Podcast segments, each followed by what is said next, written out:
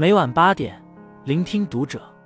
各位听友们，读者原创专栏现已全新上线，关注读者首页即可收听。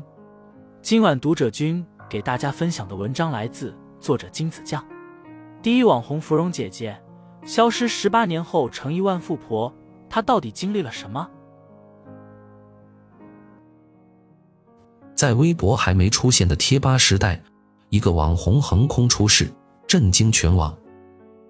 我是上帝的宠儿，头发是最长的，裙子是最短的，成绩是最好的，我又有什么理由不目空一切呢？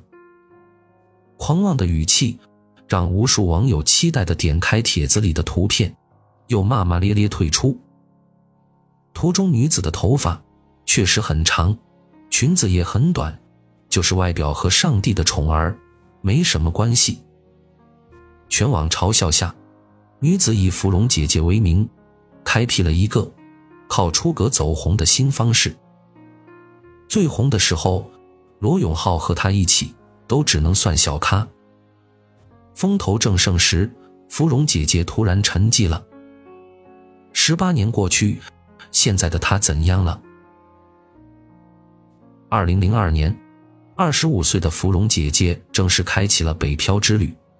他在北京大学附近租了一套小房子，并以网名“火冰可儿”开办了一个塑身舞蹈协会。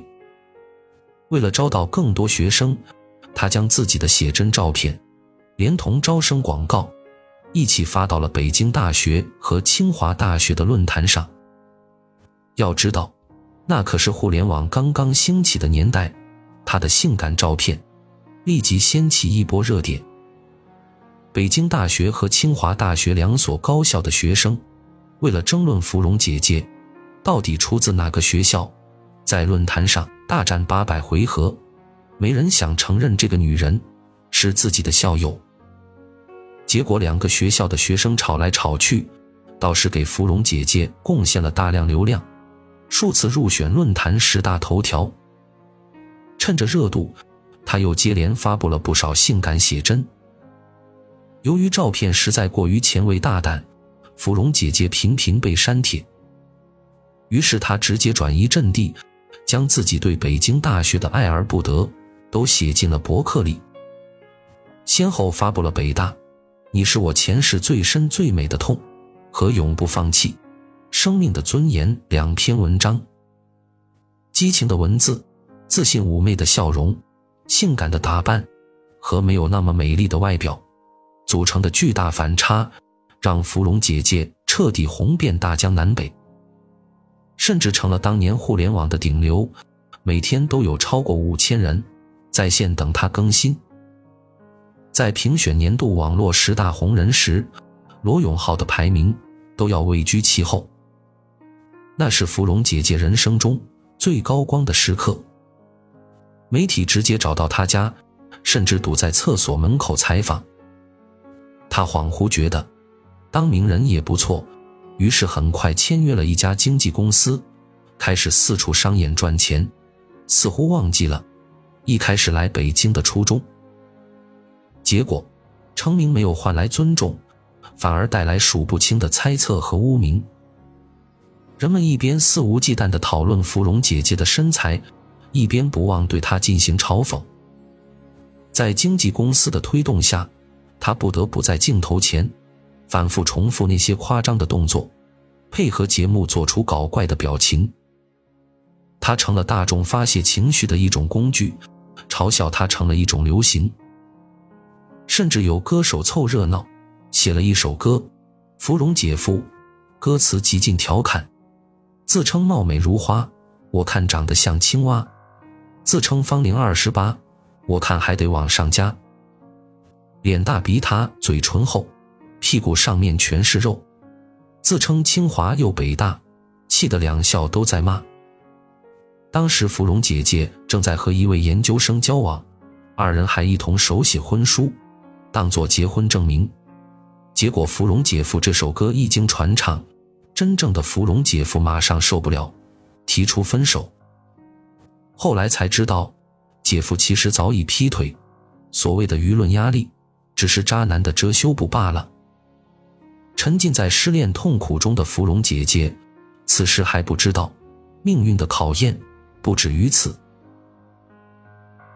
分手后没多久，芙蓉姐姐发现自己怀孕了，她舍不得让孩子出生在一个单亲家庭里，卑微的找过前男友，反被羞辱。她让我生完孩子，做完亲子鉴定后，再抱着孩子去法院找他打官司，即使孩子是他的，他也不想管，法律能拿他怎么着？前男友的无情和对新生命的无措，让芙蓉姐姐。终于从纸醉金迷里醒来，他捡起了那个被丢在脑后的本名史恒霞，一个出生在陕西的普通女孩。上学时，史恒霞的成绩常年名列前茅，写的作文常被当成范文在学校传阅。史恒霞将北京大学和清华大学当成自己的终极目标，可惜天不遂人愿。一九九六年高考，他只考上了陕西某学院。这不是史恒霞要的未来，他不情不愿地去了大学报道，在学校时也从不和人交流，连同寝室的舍友都没和他说过几句话。忍了几个月后，史恒霞正式向学校提出休学申请，决定重新参加高考。命运再次和他开了个玩笑。一九九七年的高考前夕，史恒霞在下课路上遭遇了一场十分严重的车祸，左手、左腿粉碎性骨折，还伴随着可能失明、痴呆的风险。医生告诫他不能出院，可史恒霞说什么也要去参加高考，甚至以绝食相逼。无奈之下，父母和医院只能妥协，最终，满身绷带的史恒霞。被抬进了考场，成为了一名躺着进入考场的人。当地媒体记录下了这一刻，并称他为史上最励志考生。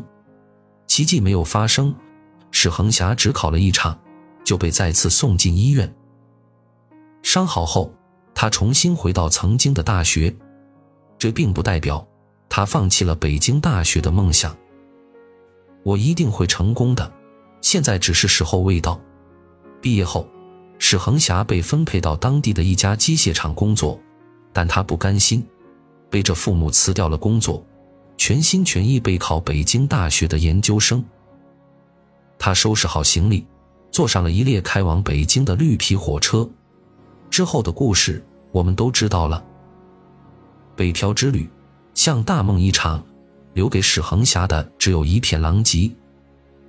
这一年，他二十九岁。突然感觉到“母亲”这个词的分量，决定换个活法。他不想让自己的孩子活在舆论的阴影里，于是干净利落的从网络世界消失。路人断断续续在公园、游乐场等地偶遇他，带着儿子，笑得轻松又自在。人们依然笑他，笑他过气，笑他被抛弃，笑他未婚先孕。异样的眼光依然阴魂不散。好在史恒霞一如既往的将所有声音都挡在了门外，专心过自己的日子。儿子两岁那年，他靠着以前积累的人脉，开始创业，开了一家传媒公司，网传没过几年就身家过亿。他依然是那个不安于现状的史恒霞，一直没有结婚，还是喜欢折腾，唱歌。出书、拍戏、演话剧、主持。如今，史恒霞时不时在网上分享一些日常生活，看得出在工作之余，他也很放松。有记者问他关于洗白的事，他反问道：“我根本没有黑过，为什么要洗白？我作为一个女孩子，自恋发几张自己的素颜照怎么了？”二零零九年十二月。芙蓉姐姐受邀去北京大学演讲，她在这一年入选中国互联网经济领袖论坛风云人物。和她一起获得这个头衔的是刘翔、徐静蕾等各界大咖。